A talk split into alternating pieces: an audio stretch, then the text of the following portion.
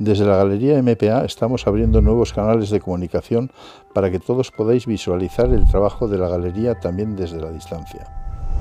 La nueva propuesta online incluye nueva página web, boletines, takeovers en Instagram y un canal de opinión de profesionales del arte que serán entrevistados por Jordi Rigol, Esther Almeda y Moisés Pérez de Albeniz. Con este proyecto queremos crear un diálogo con los entrevistados y reflexionar sobre muchos de los retos y cambios que se van a producir en los próximos tiempos.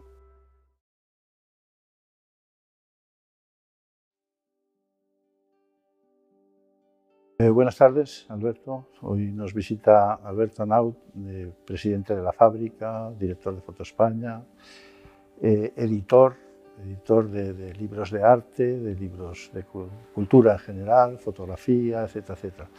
Y bueno, eh, cómo no, las preguntas van a versar por la parte de, de la crisis que estamos viviendo y que estamos padeciendo. ¿no? En estos momentos, eh, algunos de tus proyectos se han visto totalmente mermados, vamos a decir, como los de todos. ¿eh? Tampoco, tampoco es una cuestión única, pero lo que sí es cierto es que habéis tenido que trabajar un poquito sobre la marcha y cambiar, eh, habéis hecho propuestas nuevas, eh, os habéis hecho otro tipo de, desde mi balcón, Foto España, incluso habéis tenido que hacer eh, una parte online, también una manera online, de celebrar eh, el Festival OFF de Foto España. Pero mi, pregunta es eh, acerca del balance. ¿Cuál es el balance y qué recepción estáis teniendo ante esta nueva edición de Foto España? ha, sido, ha, sido, una experiencia muy interesante, nada, nada fácil, porque cuando dejamos de trabajar el día 11 o 12 de, de marzo, claro, el festival lo presentábamos a finales de, marzo, ¿no? Estaba todo preparado, había, la rueda de prensa estaba convocada.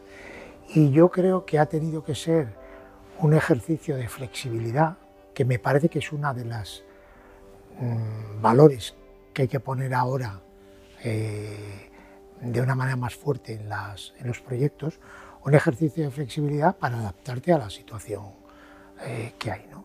Nuestra primera decisión fue eh, no suspendemos el festival. Marzo a 2, abril, mayo, dos meses y medio de la inauguración, pues podía ser lo normal.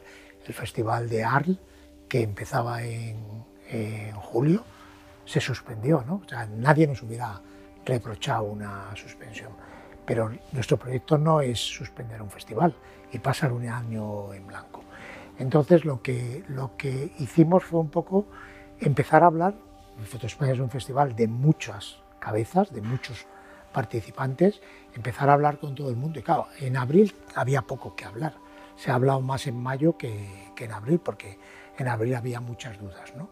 Entonces, bueno, esa flexibilidad yo creo que nos llevó primero a decir, prolongamos las fechas del festival, empezaremos cuando podamos, pero acabaremos en octubre para aprovechar más, más tiempo, hablar con todas las instituciones eh, ¿qué vais a hacer? Fundación Telefónica, ¿qué vais a hacer? ICO, ¿qué vais a hacer? Ayuntamiento de Madrid, ¿qué vais a hacer? Los museos, nos encontrábamos que estaban en la misma situación que, nosotros, muchos de no sabemos lo que va a pasar. Eso se ha ido pasando por épocas, o sea, en un momento determinado nadie va a hacer nada hasta septiembre, luego eso va cambiando, en el momento en que nos, nos abren la puerta de casa, todo el mundo necesita empezar a hacer, a hacer cosas y en el caso de las galerías, por ejemplo, pues claro, todas las galerías tenían prácticamente inaugurada una, exposición. Era difícil en el mes de junio, julio, pedir a una galería que quitara la exposición que no había podido enseñar, montara una nueva y pasara el verano con ella. ¿no? Y eso nos llevó, por ejemplo, en el caso de la, del OFF, a decir, bueno, pues hagamos un OFF eh, digital este año. Quien quien tenga exposición de fotografía participa en el festival, pero quien no se suma, y además, como eso, hagámoslo en toda España. El resultado son 104 galerías que participan en el, en el OFF. Claro, es muy diferente, ¿no? No es lo mismo eh, venir aquí a tu galería y ver una exposición que ver unas imágenes en, Internet. Pero era lo que podíamos hacer en ese momento. Bueno, eh, la cultura, los libros, las películas, las series, en fin, todo lo que es eh, la música, la danza, el arte, por, por supuesto, han sido las, eh, las artes que nos han acompañado durante este confinamiento y, menos mal que teníamos donde, donde estar para poder sobrellevar mejor el, aislamiento. Eh, ahora que empezamos a salir a la calle y empezamos a tener ya una vida de normalidad que nos, que nos dicen, ¿verdad? ¿crees que a pesar de la crisis económica y la, la sociedad se volcará a apoyar la cultura en los momentos que más falta le hace? Pues la verdad es que me gustaría que contestarte que sí, pero tengo serias dudas. ¿no? Yo creo que, que la cultura, que a mí me parece un bien básico, pero al nivel de la sanidad, y sé que decir esto en este momento pues igual no suena demasiado adecuado, es como el contradiscurso de, de ahora la vida, luego el cine, no, ahora el cine también, a la vez que, la vida, ¿no?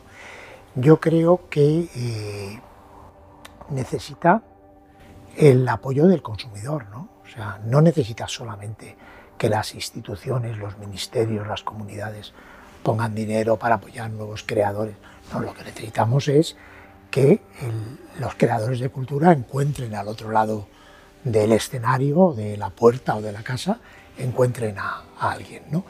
Y yo no sé si mm, deberíamos pedir a todos los mm, degustadores de, cultura, vamos a llamarlo así, un paso al frente. ¿no? Este es el momento no solamente de darte cuenta que la cultura te salva cuando tienes menos cosas a las que agarrarte, sino que la cultura te ayuda a ser mejor todos los días de tu vida, aunque no tengas que estar eh, encerrado en una, en una casa. ¿no?